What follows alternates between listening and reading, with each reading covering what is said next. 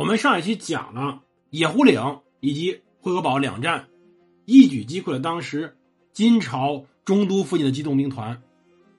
这种机动兵团被大范围歼灭，对于金朝当时防御蒙古是非常尴尬的。后来明朝撒虎之战所遭遇的情况很类似，就是如果你对于整个游牧民族，你只能被动防御的话，你是防不过来的。你的长城处处都是口，因为人家扒你个城墙进来逛一趟是很容易的。人家可以随时来你的城墙那边撞个串个门而后面我们今天要讲的就是串门串出事儿来的，是个非常恐怖的事情。仅仅通过野战去灭掉一个国家很难，但是我不停消耗你，掠掠夺你的资源，去使得你整个国家上下震恐，使得你整个上下离心，使得你整个国家崩溃是很容易的。这一点蒙古人确实做到的。仅仅通过野战、通过骑射灭掉国家不可能，但是让你的国家出现问题。让你国家内部开始分裂，这一点相对来说比较容易。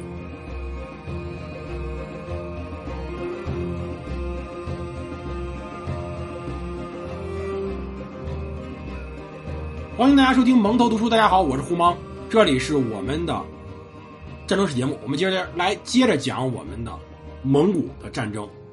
我们对于成吉思汗的误会，总是觉得蒙古人就是一群只会射箭、骑马的一群蛮子，这种误会非常大。能在草原上生存下来，他们是有与上天搏斗的智慧的，这种智慧是有的。而成吉思汗更是这种智慧的集大成者。几千年来能有如此之猛的战斗力的人不多，但是我们很容易被蒙古军团强大的战斗力遮住双眼，以为他们只会打仗。成吉思汗可以说是脚斧并用，软硬两手用的都很好的。我们只是老记住，哎，他硬的那手非常的硬，但软的这手呢，不要忽视它。蒙古在对于当时金国内部瓦解上用的非常多的力量，除了通过战争打击，使得金国内部开始动摇，而金国本身的体制也使得他后来问题很多。金国呀，用我的话说是什么呢？叫做一个以小族临大国，一个小的民族占领一大片领土，来当一大片领土主人的一个典型例子。这种以小族临大国的这种王朝都会容易出现问题，就是它本身人口过少，女真人人是很少的，它要处理复杂的人口问题。后来蒙古也一样，后来清朝也一样，金朝必须去处理这种复复杂的人口问题，去想办法去团结尽可能团团结的力量。比如说当时的女真人以及其他女真部落，比如当时的契丹人、西人，这是之前在辽朝时候的就存在问题，比如当地的汉人。以及其他的，比如沙陀人等等，这些人都需要团结起来。但是在团结的时候，在进行民族融合的时候，他还要保持女真人的高度的一个一个独立性，以及女真人本身的高贵性，超出其他民族的高阶级。这种情况其实挺难的，因为我们整个中国周边呢，其实儒家文化是个不太服气的文化，就是王侯将相宁有种乎？我凭什么听你的呀？在王朝稳定的时候，通过武力镇压，通过金钱拉拢，通过文化侵略，其实容易形成这种情况。为什么汉族以汉族为中心是可以扩张的？因为汉族本身文化是相对来说水平较高的，但女真人是个没什么文化的，所以他更多的采取的实际上是武力措施和分化措施，来拉拢周边的民族。而这种相对松散的形式，一旦等到战场上出现问题的时候，就特别容易出现裂痕。这时候战场上出现大问题了。成吉思汗击败了蒙古。击败了当时女真的野战兵团，成吉思汗带着军队甚至攻到了居庸关里面。这攻到居庸关里面，等我们会说还有更更大的作用呢。所以实际上这就带来一个问题，这个问题便是，在整个金人的身边开始出现了碎片，那些有些人想剥离了，想离开了。其实最早离开的是汪古部。我们下面贴了张那个地图，大家可以看看啊。这地图是。还是我们经常用的地图，谭其骧先生的《中国古代历史地图集》，这你们可以去买去，这非常好的地图，就搜谭其骧就行了。拿拼音输入法直接这名字就可以打出来，谭其骧。那么这个地图集上你可以看到问题，就是在这是当时金国西京路的地图，那西京路的西北部有一个部落叫汪古部。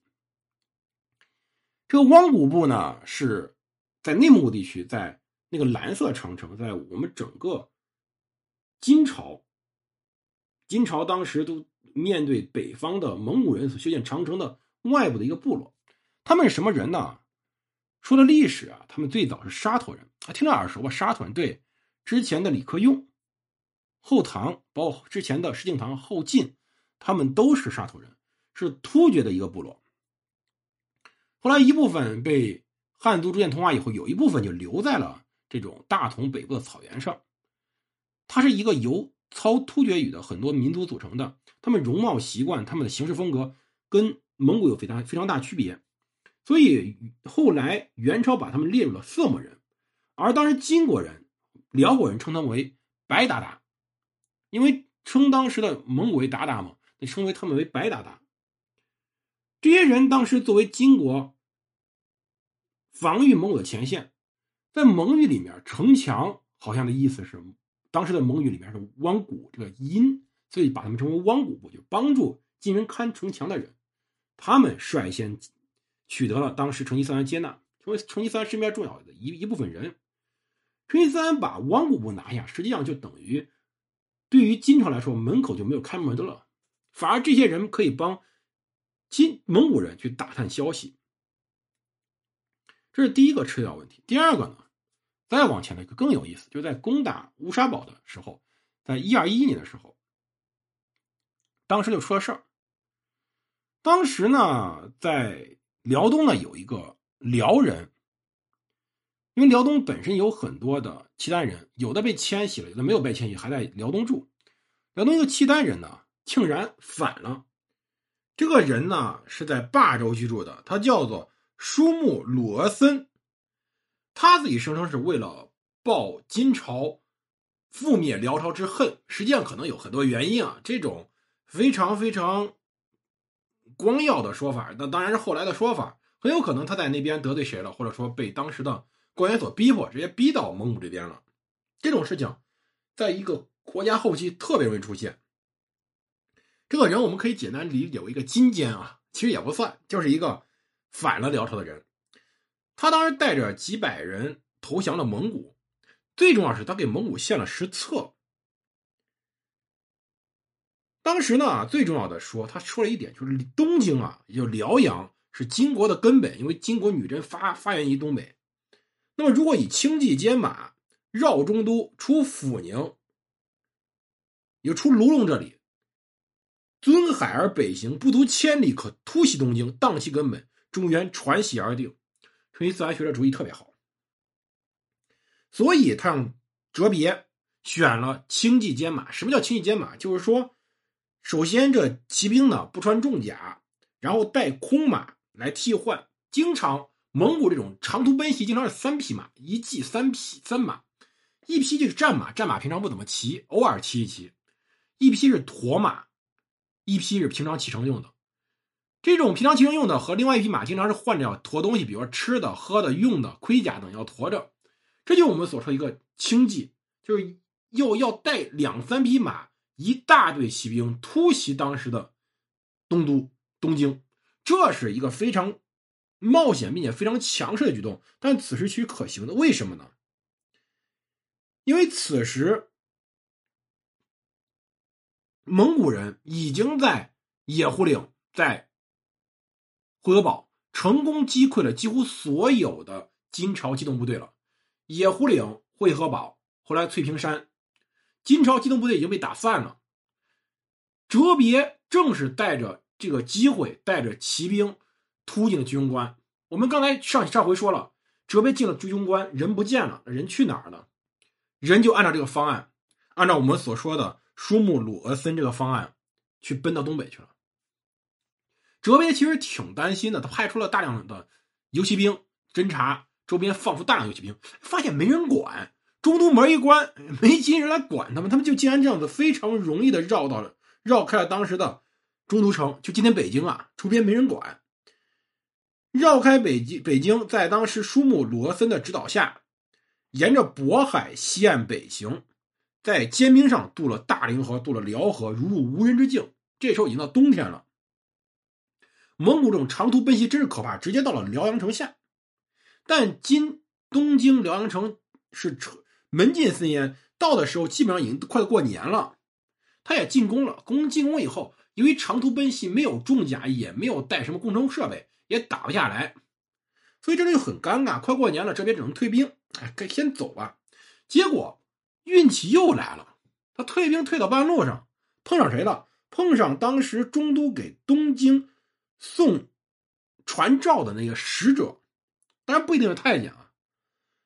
蒙古部将索吉伦布哈以哲别以及舒木鲁额森记忆说：“这东京啊是金朝的旧都，城池非常坚固，守备也非常严。很简单，我们这样吧，我们把他们衣服，也就是说这些使者衣服给换了吧，因为本身舒木鲁额森就是。”金国当官的，而且呢，金国本身各种各民族杂居，你也看不出来谁谁是谁，所以当时就换了衣服，跟着使者一起去，哄骗把门哄骗开，因为当时正好是除夕，人们在过年，金朝人也开始接受了当时我们内地汉族的风俗习惯，那么人们正在过年，这时候人本身就非常的放松。门一开，看着没事你这那个蒙古人走了好远了。结果哲别带着骑兵突进了东京城，进城以后开始大肆的杀戮。东京沦陷以后，被大略略于一个多月的抢劫，这是有组织抢劫。抢劫干嘛？一部分自己用，一部分被哲别带着回家了。从原道退到中京而去，由于辽人舒木罗森。以首取东京之功，被封为千户，军中称他为什么？称他为霸州元帅。这就是歼灭野战军之后的麻烦。而当时呢，歼灭野战军其实主要是为了抢劫，比如东京城他也不守，抢抢一把走了，你这城就留给你了。这种事儿，一方面壮大自己，我们说了，抢来钱干嘛呢？往西域去买东西去，换各种各样的铁器、武器、盔甲。各种的手工品，蒙古都缺这个，在壮大自己的骑兵。另外一方面呢，他不断打击着金朝皇帝的威望，不断打击着金朝士兵的士气。攻破东京以后，士气变急丧，辽人当时辽东的辽人，也就是契丹人反叛金国，响应。当时辽朝宗室有叫做耶律刘哥的人，他曾经在金朝当官为北界千户，也是个挺大的一个将军。蒙古军大攻的时候，金人疑心这些契丹人有异心，这就是当时金人的麻烦，你知道吗？就是当时如果说，如果说你管去监视这些契丹人，容易造把他造反；但你不监视，他们一定会造反。所以此时最主要是军队一旦败了，兵败如山倒，士气也败了，士气一败，这些人就造反了。这个耶律刘哥在当时辽东造反。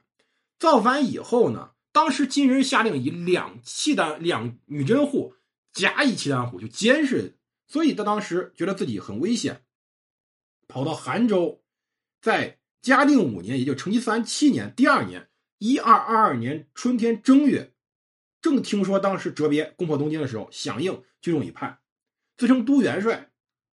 此时正好成吉思汗麾下千户阿勒赤呢在辽东抢劫。路上碰见了他，双方开始聊天当时耶律刘哥说：“我是契丹军人，我想去依附大国蒙古，正好碰上您了。”那阿勒赤说：“那我奉命讨伐女真，与你相会，这岂非天意？